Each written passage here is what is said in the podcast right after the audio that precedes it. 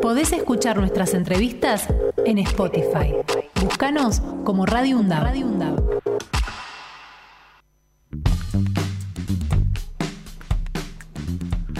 11 de la mañana, ¿no? Sí, señor. 11 y 31 11 ya. y 31 o'clock. Exactamente. Bueno, nos queda media hora de programa, pero siempre nosotros, Fernando, este, hacemos alusión a lo que está pasando en las universidades nacionales, el trabajo de los científicos que pertenecen a las distintas universidades nacionales eh, aquí en la Argentina y que hacen un trabajo arduo Sí, y en la búsqueda, evidentemente, de grandes investigaciones que, evidentemente, después son eh, aprovechadas por toda la comunidad.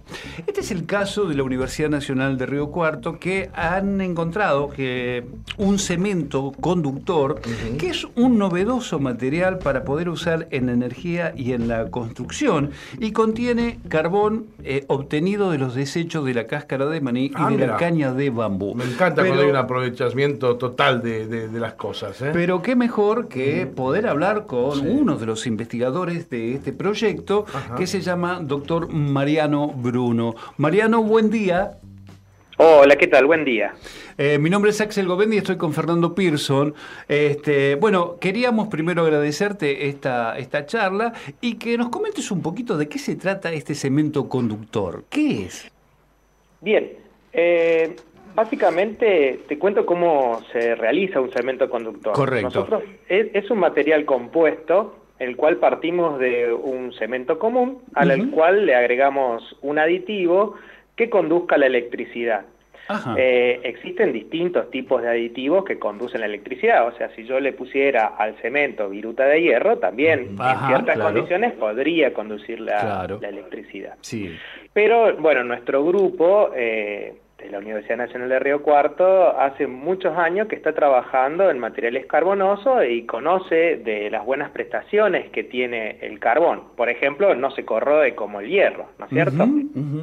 Claro. Eh, entonces, eh, en ciertas proporciones y condiciones encontramos que eh, el carbón podría servir de aditivo para transformar un cemento común, es decir, un cemento aislante, en un cemento eléctricamente conductor. Mira. Yo te quiero hacer una aclaración, Sí. o mejor dicho, quisiera hacerles una aclaración, es que cemento eléctricamente conductor existe a, a nivel mundial. Lo que tiene de interesante esta propuesta, como vos mencionabas antes, eh, cuando vos me estabas presentando, Sí. es de cómo, de, de- de dónde partimos para la producción de este cemento eléctricamente conductor. A ver. Nosotros estamos partiendo de desechos agroindustriales de origen nacional. Claro. Eh, y en la caña de bambú también hay en Argentina. Nosotros estábamos estudiando más que todo por la morfología que tenía, es decir, por la forma que tiene y encontramos que tiene ciertas características. Pero lo, más interesante de esto es darle valor agregado a lo nuestro, es decir, nosotros estamos transformando, tenemos un recurso, tenemos un recurso en la región y estamos eh, evaluando distintas posibilidades para obtener un producto de valor agregado. Ajá.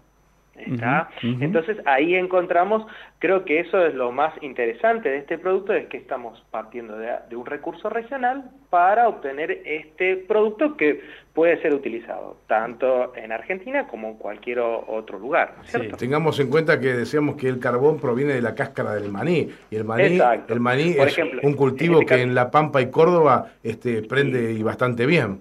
Córdoba es el principal productor en Argentina de, de. ¿está? Y hay que recordar que el 30% de las toneladas que se producen es cáscara de maní. Es la cáscara, es decir, un desecho. Claro, claro. Bien. Bien. Y entonces este, han realizado muchos ensayos, ¿no? Con respecto a esto de que el cemento pueda Sí. llevar a conducir este, Sí. y transportar la electricidad.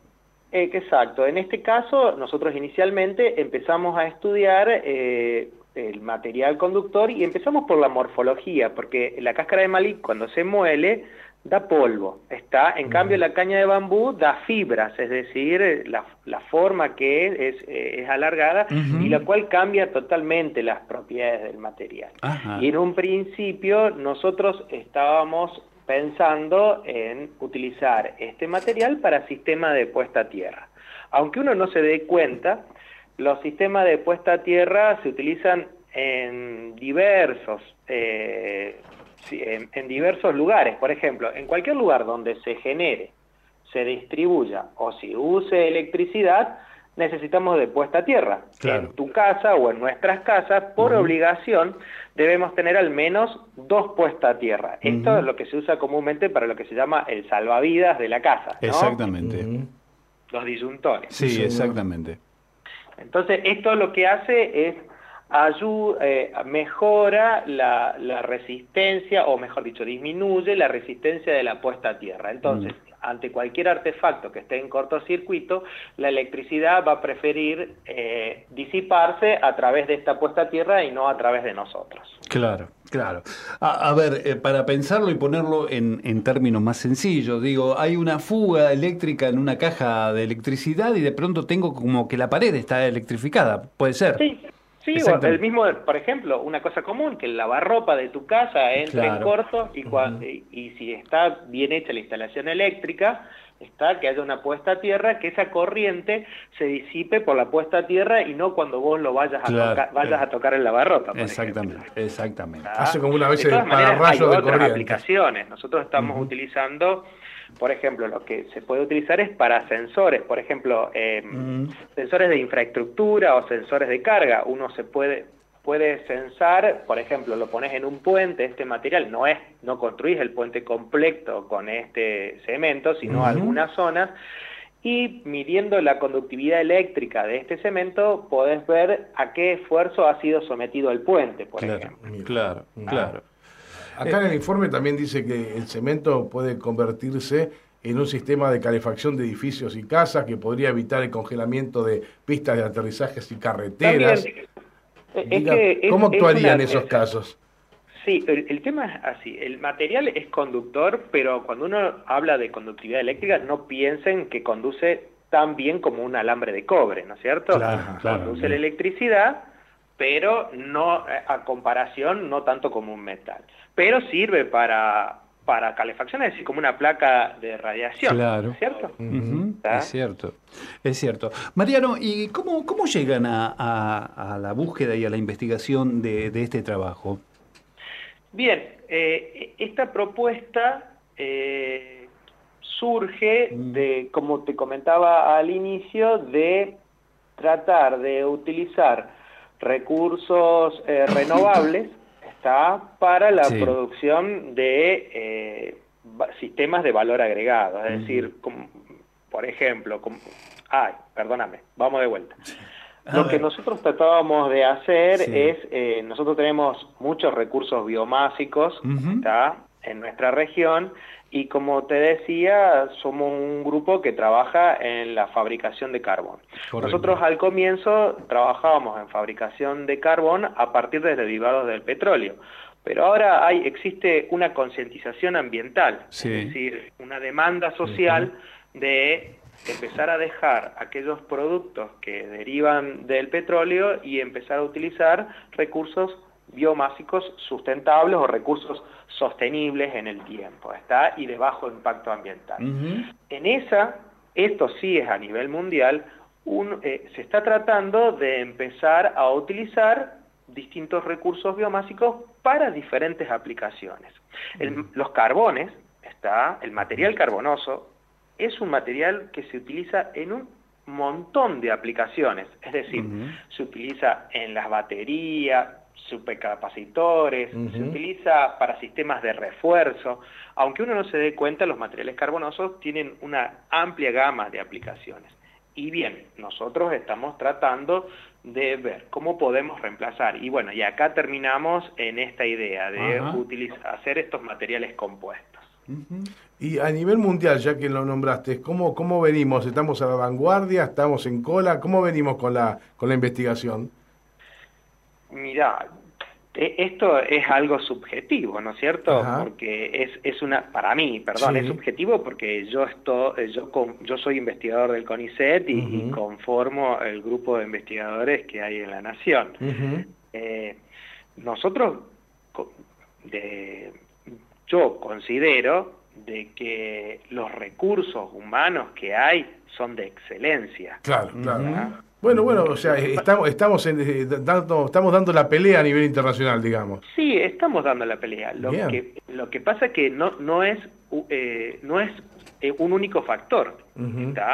Existen muchos factores, porque uno puede hacer un desarrollo, pero después la universidad, nosotros, no somos los encargados de generar, es decir, nosotros somos los encargados de generar conocimiento. Claro.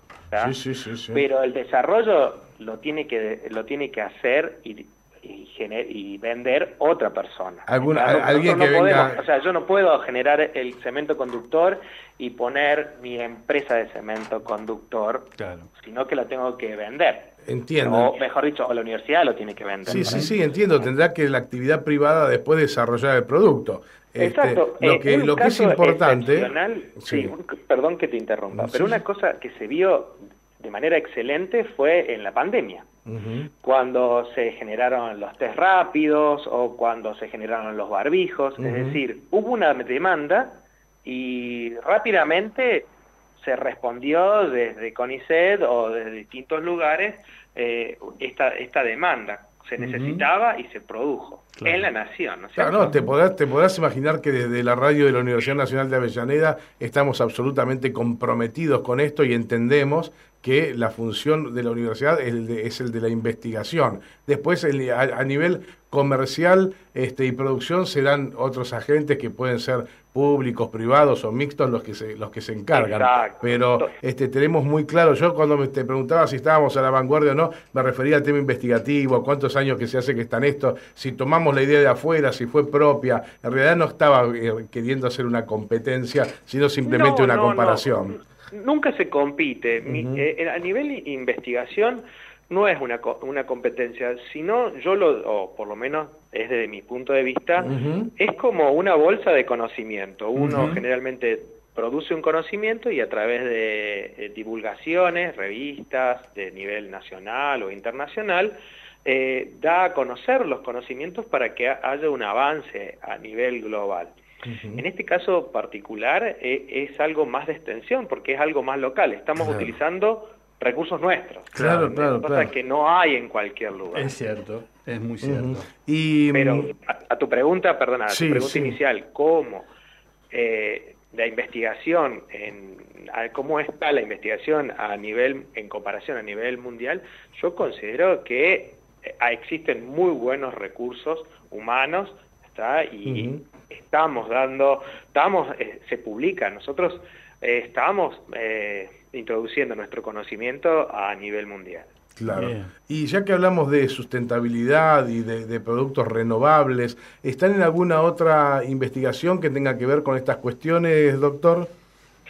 Sí, hay diversos. E, esto quería comentar que no es solamente, e, esto es un grupo bastante interdisciplinario. Acá hay gente, ingenieros mecánicos, eh, ingenieros químicos, licenciados en química que están trabajando. Para, para, no olvidarme de comentar eso. A su vez, hay otros grupos que están tratando, como te decía, tratando de utilizar recursos sustentables. En algunos casos eh, son materiales que se utilizan eh, para la agricultura, para la liberación de fertilizantes, de aditivos, está de manera controlada para hacer un mejor uso de los recursos. Está. Pero bueno, ya eso mucho se escapa de mi campo. Claro, En mi caso particular, yo me he especializado principalmente en el desarrollo de materiales carbonosos. Perfecto, el cemento conductor. ¿eh? No, no, no, no. No, no solamente cemento conductor. Yo he trabajado en sistemas de almacenamiento y conversión de energía, es decir, en baterías, supercapacitores, celdas de combustible. Antes, tradicionalmente, eh, eh, si, yo no me equivoco, y eh, aprovecho que estamos hablando contigo para, para desasnarnos, las pilas que usábamos para la radio eran de, eran de carbón, ¿no? Sí, sí, el, corazón era de... El corazón era, exactamente. Y, ahora podríamos generar, por ejemplo, pilas con este tipo de carbón generado desde la cáscara de un maní? sí, Mira, mira qué bueno. a, me gusta, a veces me gustan estos ejemplos básicos porque entonces ya todos nos vamos dando cuenta bien de la utilización que se le puede dar a esta investigación. Claro. Sí, sí, sí. Se podría usar. Lo que pasa es que ah, ya esas pilas también contaminan. Se están tratando de usar unas pilas que tengan menor contaminación. ¿Y esta del maní, cómo, cómo, cómo qué, pasa con el carbón que se genera de la cáscara de maní? ¿Es contaminante después o no? Eh, ¿En qué sentido es contaminante? Generalmente uno considera de que generar carbón a partir de la cáscara de maní no es contaminante. Ah, bien, ¿Por qué? Porque uno, o sea, no es contaminante. Depende de cómo se lo mire, ¿está? Porque si uno lo mira por el ciclo de dióxido de carbono, eh, este, eh, este material tendría una emisión negativa de dióxido de carbono. ¿está? Sí, sí, claro. ¿Por qué? Porque transformar la cáscara de maní en carbón, el carbón no, eh, no se descompone para generar dióxido de carbono, entonces en el ciclo total sería un ciclo negativo. Estaríamos capturando dióxido de carbono, para decirlo en otras palabras. Como contaminación, eh, todo depende de cómo se mire, es un, es un aspecto muy, muy amplio. La contaminación es un exceso de algo en algún lugar también. Claro, y, cómo se lo trate, ¿no es cierto? Claro, claro. Sí, entonces, no, el carbón, este carbón, en principio, no, no tiene un efecto negativo. Perfecto, ¿Ah? perfecto, bien, buenísimo. Bien, eso es interesante para saberlo, digamos, en, este tiempo de, de, búsqueda sustentable. Sí, búsqueda de sustentabilidad permanente que Exactamente. Sí, sí, sí. Doctor Mariano Bruno, eh, investigador de la Universidad Nacional de Río Cuarto, muchísimas gracias por esta charla y bueno, felicitaciones por el trabajo que vienen realizando. ¿eh? Muchísimas gracias a ustedes y muchas gracias por difundir lo que estamos haciendo en nuestra universidad. Ha sido un placer, ¿eh? Hasta cada momento. Podés escuchar nuestras entrevistas en Spotify. Búscanos como Radio UNDAV.